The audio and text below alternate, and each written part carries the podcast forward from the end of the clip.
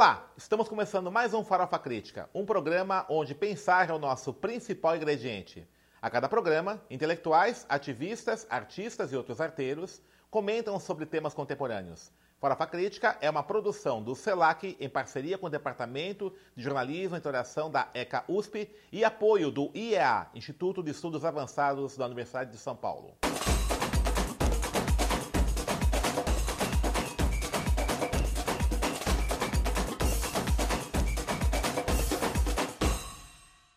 Farofa Crítica de hoje recebe o professor Alessandro Soares Silva, professor do programa de pós-graduação em Psicologia Social do Instituto de Psicologia da USP e também de Gestão Políticas Públicas da EASH, Escola de Artes, Ciências e Humanidades da USP. O professor Alessandro também é líder do grupo de pesquisa de Psicologia Política, Políticas Públicas e Multiculturalismo da Universidade de São Paulo. Alessandro, obrigado por ter aceito o nosso convite e explica para a gente o que é psicologia política. Ah, obrigado pelo convite, Denis, também. Ah, bom, explicar o que é psicologia política. É, a princípio, as pessoas vão vincular como um campo da psicologia, uma sub-área, um subtema na psicologia, né? Mas essa é uma, uma compreensão mais contemporânea em função dessa lógica das divisões das disciplinas e dessa economia da ciência que Bourdieu já falava. Ah, você vai construindo essas comunidades. Mas, na verdade, psicologia política não é isso. Psicologia política é um campo interdisciplinar que surge nas, com historiadores, filósofos, bacharéis em direito, constitucionalistas no século XIX. O texto mais antigo conhecido até agora de psicologia política é de 1860, anterior a muitas das disciplinas que hoje estão aí consolidadas. Uhum. Né? Uh, um historiador alemão chamado Adolf Bastian escreve uma trilogia chamada A Vida Política e o terceiro volume dessa trilogia se chama Psicologia Política. É o texto mais antigo. Ele vai ter umas discussões muito interessantes sobre gênero, sobre política, sobre religião e Estado, sobre relações eh, de poder, sobre a ideia do homem, eh, Estado, governo, governança, e acho que esse é o campo que ela está. Né? Uh, há um livro clássico de 1910 que vai dizer assim, a psicologia política ou a ciência do governo, né? que é uma coisa bem contemporânea. É, então, um campo interdisciplinar que é construído meio que no interstício das distintas ciências e, portanto, tem muito a contribuir para pensar problemas mais complexos hoje. A tua formação não é psicologia, né? Você é filósofo, né? É, a minha é, é filosofia, filosofia, pela e, PUC Minas. E como é que você foi, caiu na psicologia política? Depois é ah, transição para essa área. Quando eu fazia filosofia, eu gostava muito de fazer interações com a história, eu gostava muito. Em algum momento, formando, já dando aula, eu decidi fazer psicologia. Eu sempre militei desde, desde o do primeiro grau, quando ainda era primeiro grau, né? E, e saí da militância no final do doutorado. Nessa militância, eu, entrando na psicologia, eu fui presidente do diretório acadêmico da minha faculdade, lá em Minas Gerais, e um dia, colegas do movimento estudantil convidaram para uma atividade no centro acadêmico da UERJ, uh, da psicologia da UERJ, e era para ouvir o professor Salvador Sandoval falar sobre psicologia política. Até aquele dia eu nunca havia ouvido falar disso, mas eu sempre tive interesse em fenômenos políticos, em, em aspectos que trabalhassem esse, essa relação entre o comportamento e as práticas políticas, né? E foi quando eu conheci em 99, em maio de 99, pela primeira vez, a, o termo e a, a, o campo como tal. A partir daí eu comecei a, a, me dedicar a estudar. Eu fui fazer o mestrado e doutorado na PUC São Paulo em Psicologia Social com o Salvador, que é um historiador de formação, doutor em Ciências Políticas e nessa interface dentro da Psicologia Social também. Né? No Brasil é muito pequeno o campo, então ainda, ainda há muita coisa para se construir, mas ela, ele tende a uma psicologização. Então, nessa, nessa medida, eu sou um peixe um pouu fora, fora do, d'água ali, né? dentro da própria um psicologia política. É, um estranho no ninho. Na verdade, com mais conexão com a, a, origem da psicologia política do que com a psicologia política mais psicologizada que nós temos certo. visto por aí. Então, a militância foi que me levou a ela, né? A práticas políticas e a militância, interesse por movimentos sociais, que é a prática do Salvador, né? Eu fui conhecer e a ideia era trabalhar movimento estudantil, movimentos sociais de maneira geral, uh, naquele curso então, né? Então foi isso. E com mais nesses seus, nessa sua pesquisa, trajetória, como é que você analisa esse comportamento político da intolerância hoje no Brasil, né, que levou à eleição aí do Bolsonaro, né, essa, essas, essa, essa radicalidade, né, o sectarismo, melhor dizendo, né, que está acontecendo hoje no Brasil, né, de comportamentos políticos? Por que isso tem ocorrido? Eu, Eu tenho algumas. É no mundo todo acontecendo, né? É, eu estou andando, estou entendendo que o mundo está andando em marcha ré, né? Com muita é. velocidade, inclusive. Ela voltar atrás a coisas ruins do passado parece ter sido uma, uma tônica do, do mundo contemporâneo. E é muito preocupante isso. Nós temos visto o fascismo ter voz, voto nos parlamentos que não tem há décadas, né? Sei lá, agora um partido novo na Espanha chamado Vox, que é a ultradireita, com determinando uh, viradas governamentais. E por que essas, essa direita ela tem crescido tanto, né? Eu tenho como, como hipótese a construção de uma subjetividade coletiva bastante pautada em sentimentos de ódio e revanchismo, né? Eu gosto muito de um livro de um filósofo uh, francês chamado Jacques Rancière, chamado Ódio à Democracia. Né? Tem, inclusive, no grupo de pesquisa, é o, é o livro do, do mês para a gente repensar um pouco isso. Porque... O Rancière é aquele que foi, fez até perto daquele grupo do Althusser, né? Uhum. do Capital, com o Etienne Balibar, né? Exatamente é esse, né? Então, e, a, e, é interessantíssimo, né? Porque ele vem falar da política como polícia, que enquadra, que tira a palavra, ou a política, ou a, a política como diálogo, como palavra que liberta, né? Então, acho que essa é uma questão importante. E o ódio é sempre algo que aprisiona, não liberta, né? Então, o ódio é muito parecido com com as estratégias da violência praticada pelas forças policiais, né, controladas pelo Estado, mas não só, né, digamos, polícia não quanto instituição em si mesma, mas quanto essa prática de controle social, né, e o controle social está aí. A, as liberdades elas estão em risco porque elas têm revelado outras formas de ser e estar no mundo e pondo em xeque muitas das coisas que são do interesse do capital, né? As emoções elas estão aí estão dentro, né? Porque o consumo ele é conduzido pelo desejo, né? Não há consumo que não seja uh, incentivado, estimulado, senão pelo desejo. Você quer o último iPhone, você quer o último Samsung, você quer a última televisão da marca YZ, você quer a... e esse desejo ele constrói exatamente essa capacidade de uh, com, consome essa capacidade de pensamento crítico, porque você quer e não sabe por que quer, né?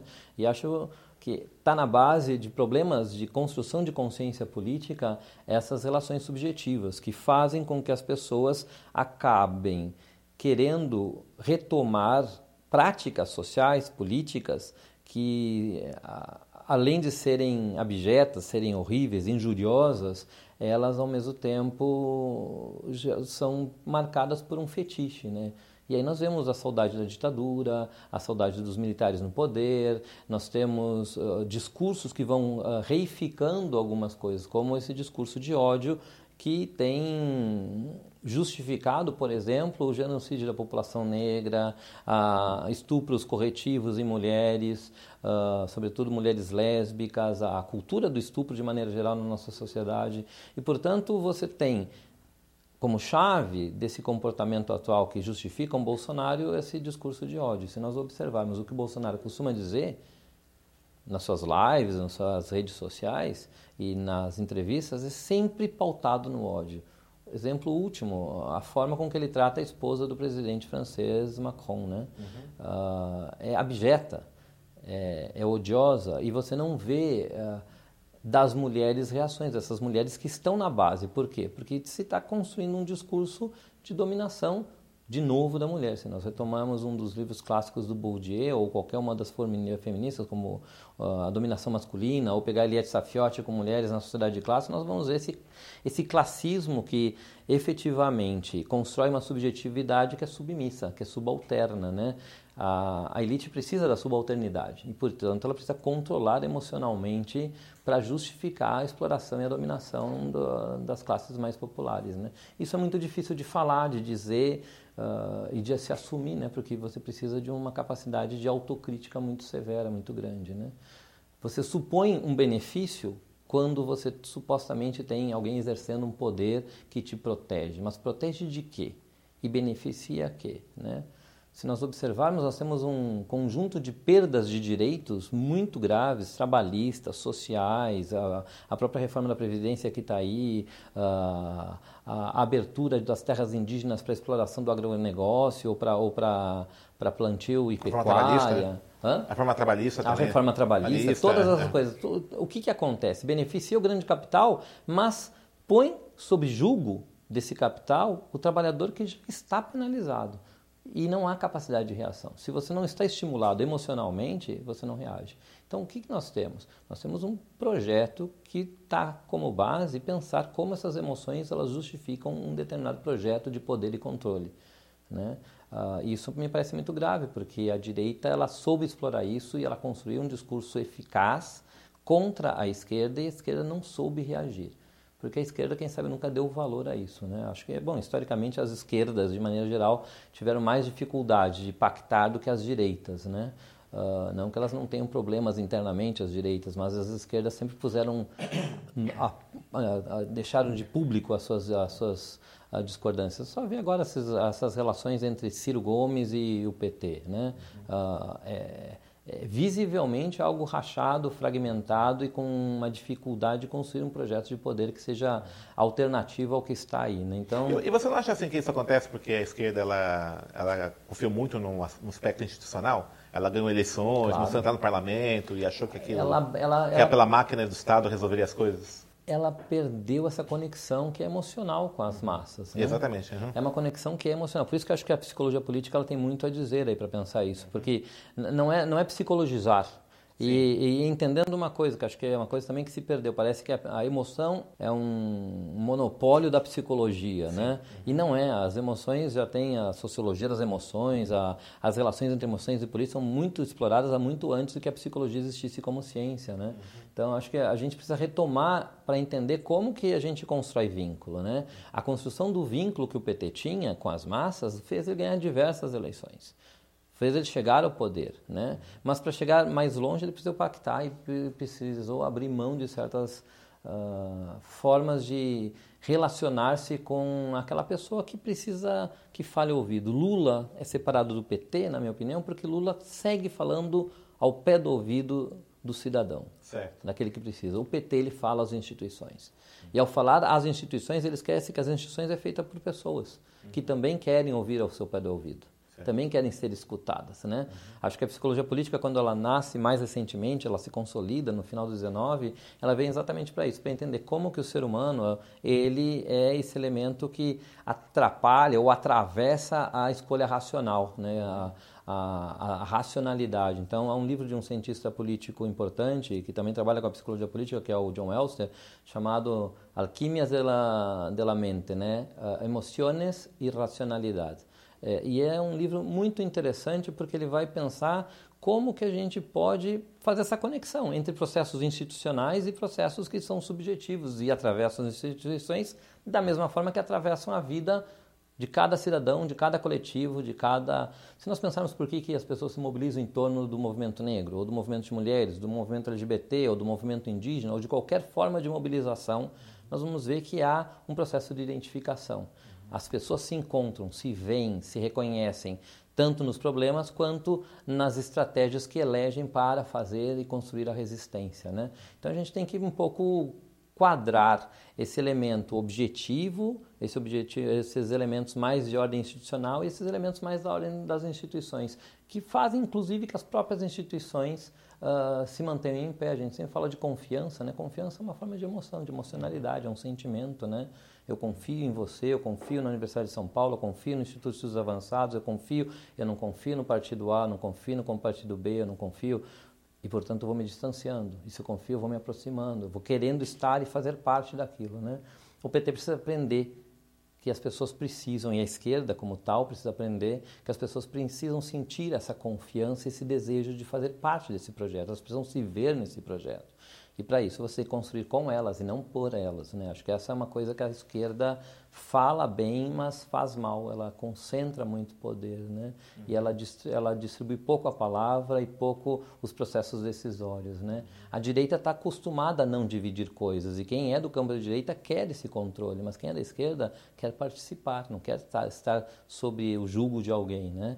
Parece que no Brasil nós temos uma história bastante associada à necessidade do controle do julgo. Né? Na, nossa, nós vivemos mais períodos ditatoriais do que períodos de liberdade e democracia na história da, do país. Né? Se nós olharmos, nós temos mais tempo de, de regimes autoritários do que de regimes democráticos. E mesmo na democracia, nós temos certos regimes, certos governos na democracia que foram menos como atual, né? por exemplo. Como atual, é democrático, é, é eleito, é, saiu das urnas, mas, mas ele é, é absolutamente totalitário. Uhum. Se ele pudesse, ele faria mais do que ele tem feito.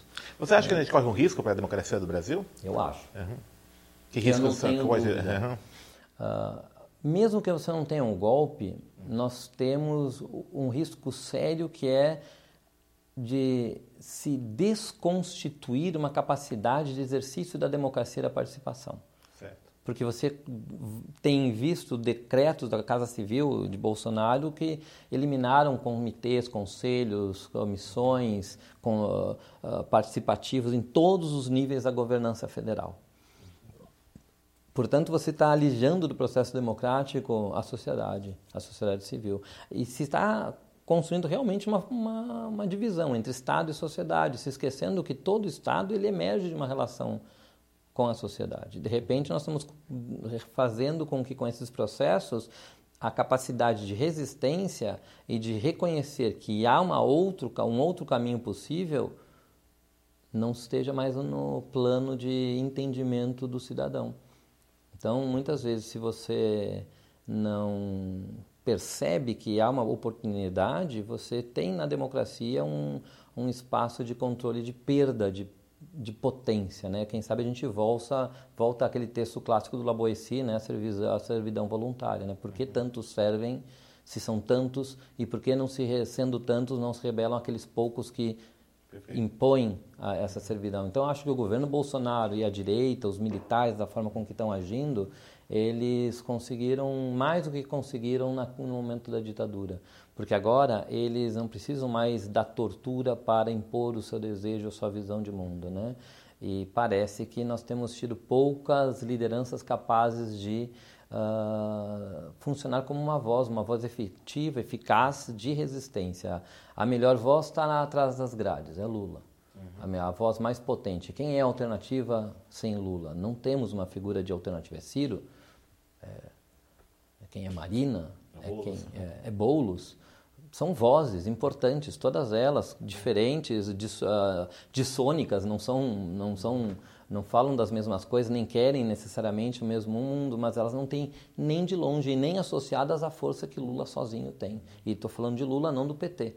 Estou é. falando dessa figura carismática que conseguiu construir uma determinada prática social que faz com que as pessoas sintam a força da liberdade. Lula é essa expressão Mas, da liberdade. Onde né? preocupa você, assim, todo esse tempo, né, nós tivemos até a, a esquerda, no, o PT no poder, né, durante 13, 14 anos, né, é, não ter conseguido é, construir uma nova liderança, né, o Lula está com 73 anos já. É, é preocupante isso? Eu acho preocupante é, e é, é histórico isso. Se nós é. olharmos no mundo, as esquerdas elas sempre tiveram dificuldades de escolher lideranças. Né? Se tentou construir a ideia da Dilma, e não funcionou. Né? Se tentou por fazer uma, uma figura emblemática, como a ideia, a ideia da mãe do PAC nas eleições e tal, uh, mas não, não funcionou. Por quê? Porque há um problema que eu acho que é de ordem, de novo, emocional. Né? Quem tem poder não quer partilhar o poder que tem. Certo. E construir novas lideranças significa ceder espaço de fala, de decisão, uhum. uh, reconhecimento. Se nós olharmos nas direitas, também não tem novos nomes. Porque os nomes da direita são todos os nomes dos filhos dos que se aposentaram. Certo. São filhos dos filhos dos filhos dos filhos de alguém que esteve na cabeça da colônia. Então nós também não temos renovação à direita. Falam de novos nomes, do VAR e algumas coisas, mas as figuras decisórias é, sei lá, Rodrigo Maia, filho do César Maia, é, o, o neto do, do ACM, é, quem? Quem é a nova liderança que está aí? E nesse é o, limbo, né, o, regime autoritário ganha, é, ganha força. É, né? E o regime autoritário pode ter. ter de uma piada a uma é. eleição, né? De uma, de, um, de, uma, de uma figura caricata a uhum. presidente da República. Isso se tornou. E o Brasil hoje é motivo de preocupação e de riso fora, porque aquele que era um, uma figura caricata, ele conseguiu trazer para si carismaticamente toda a insatisfação que essa incapacidade de escuta que o PT teve no governo e as esquerdas tiveram de maneira geral uh, conseguiram minar essa, essa prática. Fizeram muitas coisas. A esquerda com, com Lula avançou em muitas coisas, mas ele não conseguiu capitalizar isso como uma força política, sobretudo quando uh, a corrupção ela passa a ser o mote de, de resistência ao petismo, ao lulismo e à esquerda de maneira geral. Né? E as pessoas compram, as pessoas. Nesses protestos, Denis, eu fico impressionado que mulheres saíssem com cartazes, se você jogar na internet você vai ver diversas fotografias disso, uh, lutando contra, contra a aprovação da lei do femicídio porque não entendiam que era uma lei a favor delas, contra os homens que matam as suas companheiras por motivos. Uh, não vou nem dizer irrelevante, porque é muito mais do que isso. Não é que não seja relevante, é que é, que absolutamente uh, desprezível o motivo que leva, leva a essas mortes. E as mulheres protestando contra isso. Por quê? Porque não entendem o que significa esse legado de fazer uma comissão da verdade, de uh, aprovar uma lei de, de, acesso à informação, uh, impedir que documentos sejam uh, protegidos como segredos de Estado, para que você possa. Todas essas coisas foram feitas pelo PT, não pelo PSDB, não pelo DEM, não pelo PSL, não por ninguém. Agora, todas elas são sob risco. Né? Por quê? Porque não se conseguiu construir uh, democraticamente um vínculo que fizesse as pessoas perceberem a relevância e a importância para elas no seu cotidiano. Se é. distanciaram desse discurso. Por isso, Haddad perdeu a prefeitura na periferia. O PT perdeu na periferia. Que historicamente sempre ganhava, né? É, é. exatamente uhum. isso, sempre ganhava. Por que o PT, que teve a sua fundação na periferia, perde o seu locus, o seu lugar de origem, porque ele perdeu essa conexão que é afetiva, que é emocional, as pessoas não se veem mais ali.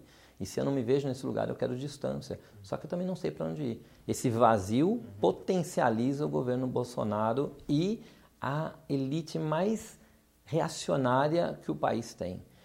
Uh, acho que nós temos elementos brilhantes e progressistas na elite. A gente não pode pensar a elite de uma maneira negativa. Toda elite ela é não presta, não presta, né? Não, uh, professores universitários como nós fazemos parte da elite e formamos a elite. Uhum. A gente não pode esquecer isso. A universidade tem como fundamento a formação da elite, das elites. Uhum. E aí, de uma, perspectiva, quem sabe, mais próxima ao que Pareto vai dizer, a elite é aquela pessoa que tem essa competência uhum. de, de se destacar no seu meio. Eleitos, né? né? Elite, elite. É, exatamente. Não necessariamente é. essa coisa é. mais oligárquica, que é. mas nós formamos a oligarquia. Podemos formar uma outra oligarquia se nós uhum. quiséssemos aqui.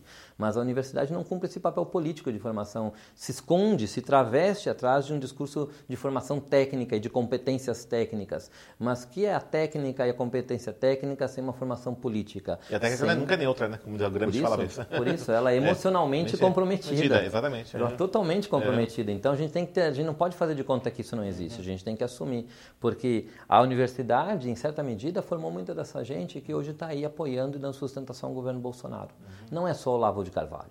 Tá. A gente tem que parar de dizer que o Lavo de Carvalho é a mente por detrás. Tem muitas mentes. É o Entraub, por exemplo, é professor da Unifesp de Osasco. Né? Exatamente. É, é não, professor universitário. É, ele é, e ele está lá. É, ele, e ele entrou numa, e hoje ele é contra a expansão dos campos, mas ele entrou num campus que é fruto da expansão universitária Lula, que Lula trouxe. Uhum. Né? Ele é contra Lula, mas só teve esse emprego porque Lula expandiu. Se Lula é beneficiado por uma política Exatamente, do... exatamente. Uhum. Então nós temos a direita que se beneficiou economicamente, intelectualmente de, de, esforços que a esquerda fez e não a direita. Uhum. Lembremos, a última universidade pública foi criada no governo de Figueiredo. Antes do, antes do, Lula. Antes do Lula, antes do Collor, antes do uhum. Fernando Henrique, antes do Itamar, antes do Sarney. Uhum. Né? O primeiro presidente na democracia que investe na formação universitária foi o Lula. Esse investimento também aumentou a formação que as universidades prestam às elites, essas elites que agora puxam o tapete e pedem fatura né, ao PT. Ou, ou melhor, não pedem fatura porque ganharam muito, mas pedem o poder.